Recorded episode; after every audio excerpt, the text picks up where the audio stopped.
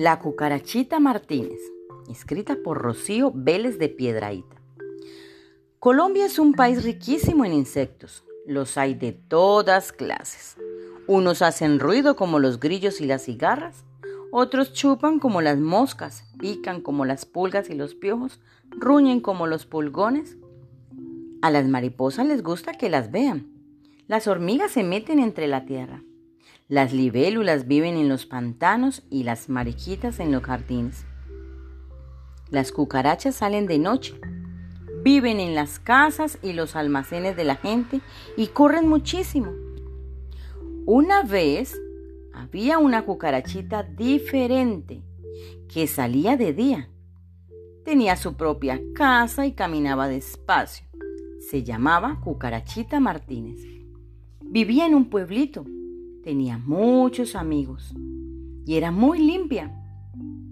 Todo en su casa estaba ordenado y bien barrido. Por las mañanas después de bañarse, desayunar y ordenar la casa, se ponía a barrer la calle. Un día, al barrer la acera, se encontró una monedita de plata. Muy contenta se fue de compras. Compró una blusa blanca y una falda de colores zapatos de charol y medias rojas, un delantalcito con encajes y boleros, un adorno para la cabeza y unas pulseritas para sus seis patas, y muy feliz regresó a casa. Se puso todo lo que había comprado y muy limpia y arreglada, se instaló en la acera en un taburete de baqueta a ver pasar gente. Desde lejos vio venir un león llenaba la calle con su gran cabeza melenuda, su vaivén pausado, mirando a todos lados y gruñendo. Desde lejos vio a la cucarachita Martínez sentadita en la acera y quedó fascinado con su limpieza y elegancia. Se paró frente a ella y muy meloso le dijo, Cucarachita Martínez, ¿te quieres casar conmigo? Cucarachita Martínez lo miró de arriba a abajo, de un lado a otro. Observó la melena, el color dorado de la piel, los ojos chiquitos, los colmillos grandes. Ni riesgos, dijo. Usted será muy hermoso y muy fuerte, pero ruge, y yo no me meto con los que rugen. El león se fue triste. Después desde lejos vio venir un caballo. Adornaba la calle con su brioso paso fino, levantando las dos manos con elegancia, con ritmo acelerado, con aire de ejecutivo, joven, elegante, la crina al viento, primorosa, la flexible. Larga cola, desde lejos vio a la cucarachita Martínez sentadita en la acera y quedó fascinado con su limpieza y elegancia. Se paró frente a ella y muy garboso le dijo, Cucarachita Martínez, ¿te quieres casar conmigo? Cucarachita Martínez lo miró de arriba abajo, pasó bajo la barriga, observó la crin rizada, los elegantes jaeces, las narices palpitantes, los dientes grandes. Ni riesgos, dijo.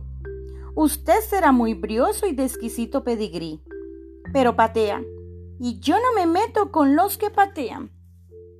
El caballo de paso fino colombiano se fue triste. Desde lejos vio venir un perro.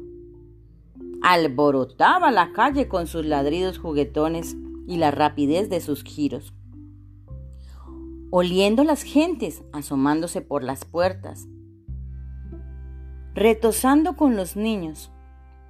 Desde lejos vio a la cucarachita Martínez sentadita en la acera y quedó fascinado con su limpieza y elegancia. Se paró frente a ella y muy resuelto le dijo, Cucarachita Martínez, ¿te quieres casar conmigo? Cucarachita Martínez lo miró por todos los lados Pasó por debajo de su barriga, observó la alegría de su cola, la elegancia de su porte, las orejas paradas, los ojos a medio cerrar, la boca a medio abrir. Ni riesgos, dijo. Usted es muy valiente y muy fiel, pero muerde, y yo no me meto con los que muerden. El perro se fue triste. Desde lejos vio venir un gato. ¡Miau! Chapuceaba por las calles saltando de la acera a los bordes de las ventanas, por sobre las carretillas y las canecas de basura, adelantando dos pasos y devolviéndose uno la pelambre como terciopelo, los bigotes como antenas flexibles, las patas abollonadas, la boca diminuta. Desde lejos vio a la cucarachita Martínez sentadita en la acera y se quedó ñau, fascinado con su limpieza y elegancia. Se paró frente a ella y marrulleo le dijo, ñau, cucarachita Martínez, ¿te quieres ñau casar conmigo? La cucarachita Martínez lo miró de arriba abajo, por todos los lados. Observó la tersura de la piel, el color amarillo de los ojos con inmensas pupilas dilatadas, la flexibilidad pronta, las patas juguetonas, las orejas diminutas. Ni riesgos, dijo. Usted será muy suave y muy flexible. Y ve de noche y camina sin ruido. Pero araña y yo no me meto con los que arañan. El gato se fue muy triste. La cucarachita Martínez no vio venir el ratón, porque gris color del cemento de la acera. Y pegado de la pared, veloz y gelatinoso, no se notaba sino cuando ya se había ido. Pero el ratón sí la vio y quedó mm, fascinado con su limpieza y elegancia. Se paró frente a ella y suavecito quedáronse, le dijo, me llamo Ratoncito Pérez. Nunca había visto una cucarachita tan bonita y elegante. ¿Me quiere hacer el favor de casarse conmigo? La cucarachita Martínez lo miró por encima por debajo, no podía por debajo porque tenía la barriga pegada al piso y por los lados. Observó los ojos picaritos, el color plateado de la piel, los bigotes trémulos, el hocico largo y las orejas cortas. Por supuesto, ratoncito, contestó la cucarachita, y muy felices se fueron de luna de miel. Pasados unos días, dijo Cucarachita Martínez, Ratoncito Pérez, se acabó la comida y tengo que ir a mercar en las cocinas de la casa del pueblo. Tú me esperas aquí sin ir a hacerme un daño. Y no vayas a entrar a la cocina, que es peligroso. Se fue con su falda nueva, la blusa blanca y las pulseritas en cada pata. Consiguió todo lo necesario para comer varios días y regresó tan cargada ay, que no podía abrir la puerta. Tocó primero con una pata, luego con dos, luego con tres, finalmente con todas.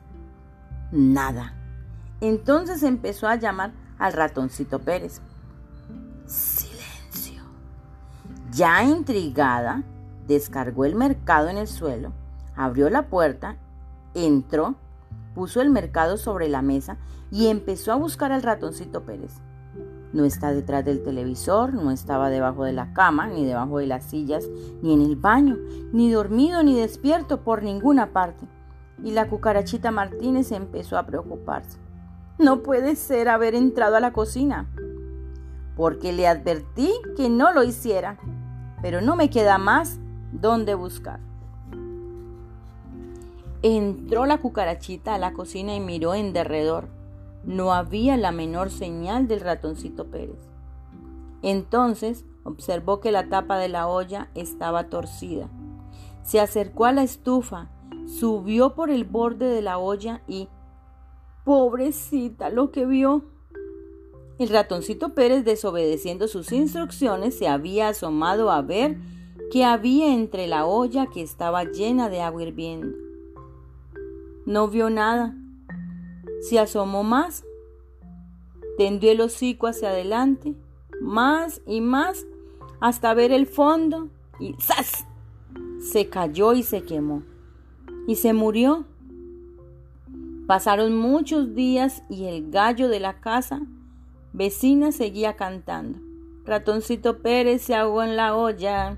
Cucarachita Martínez lo siente y lo llora. Y colorín colorado, este cuento se ha terminado.